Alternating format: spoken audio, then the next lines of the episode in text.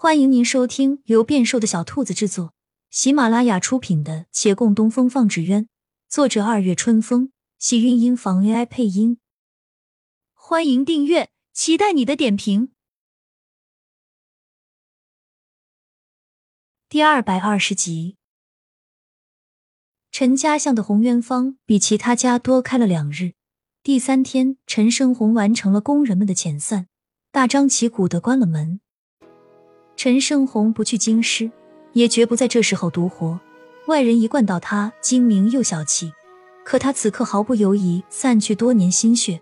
二十年前唯一幸存的陈派，这一次不再留存。他一关门，陆凌立即赶去了长青斋。是他失算了，亦或者不懂这些艺人们的心思。他要留下的人，并不会感谢他。洪元芳既会主动关门，不用想。长青斋也是会的，他们主动关门，不仅仅是不愿意独存，还是对他毫不留颜面的抗议。但他还存了些侥幸，慢慢走进长青斋，看那朱红招牌正取下，门前挂的纸鸢都已收回，只剩空荡荡的架子。他的心陡然一凉，原来他师傅当真也这般绝情。招牌摘下，那大门眼看将要关上。他着急了起来，上前去，一手抵住半掩的门。洛长青恍惚了一下，似才看清眼前人，他轻叹道：“我不会去京师的。”“你不是要传承穆家的手艺吗？不是还要为穆家证明吗？怎么，这就轻易放弃了？”他语中带着讥讽。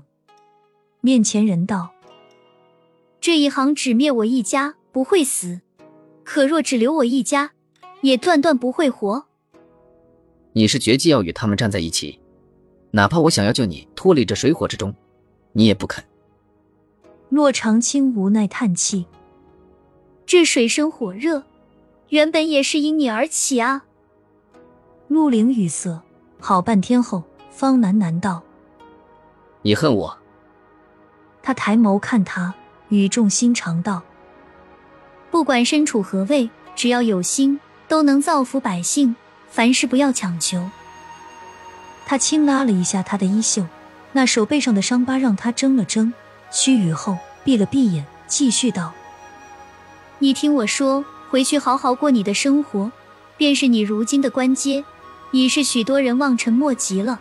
你当之满足。”陆凌的胳膊被他轻抬，鞭子的伤动了骨，这样抬起叫他又觉疼痛。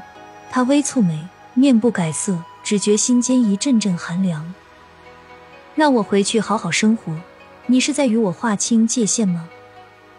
他宁愿他恨着，也不想见他在自己面前总是无喜无悲。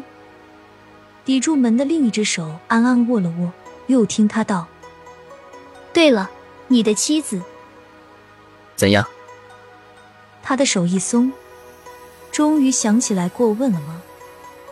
你已成家立业，更应知足了。若又被冷水浇灌头顶，他松开的拳头再度紧握。是啊，你说的对，我的确比很多人过得好多了。可你又不是我，你怎知我真正想要的是什么？洛长青犹豫片刻，又道：“倘若有朝一日，我的身份会不会给你在朝中带来麻烦？”什么？他的心不安定，并未反应过来这话的意思。面前人继续道：“那日听你唤我本名，我突然想到，你已有了自己的生活。当年你们拜我为师，也非是真正跟着我学艺的，只是刘叔想要我照顾你们，又觉没有缘由，这才出此法子。其实你们都是自由的，不弱。不弱什么？”他抽回那被攥着的衣袖。又是一阵刺骨之痛袭来，骆长青欲言又止，踌躇几番，还是将要说的话开了口：“不若你我师徒缘分，到此为止吧。”突如其来的沉寂，仿佛连呼吸声都停滞。街上卷起一阵风，不算多的行人纷纷抬袖捂住了脸。他低沉嗓音问：“你是要把我逐出师门啊？”原本。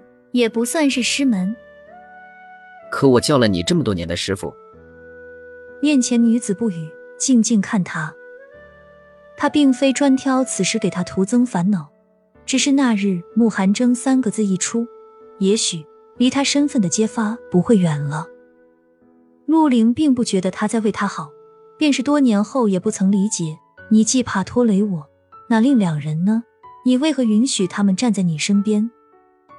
刚到维远县的时候，你明明做了让我们三个都走的打算，是什么原因让你改变了主意，而只赶走我一个？不肯让我与你并肩，究竟是为我好，还是把我当做了外人？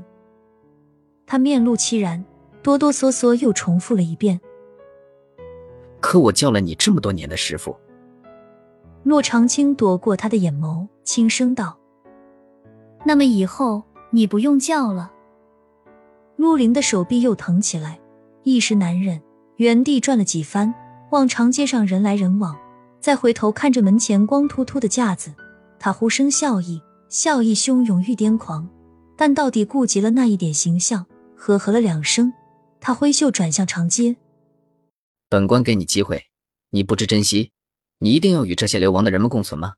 好啊，本官今日便在下令，维远县的所有纸鸢坊，永无解封之时，你们不会再看到希望，这一行不会再有兴起之日。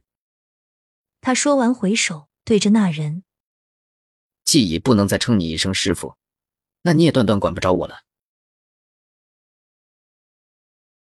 亲亲小耳朵们，本集精彩内容就到这里了，下集更精彩，记得关注、点赞、收藏三连哦，爱你！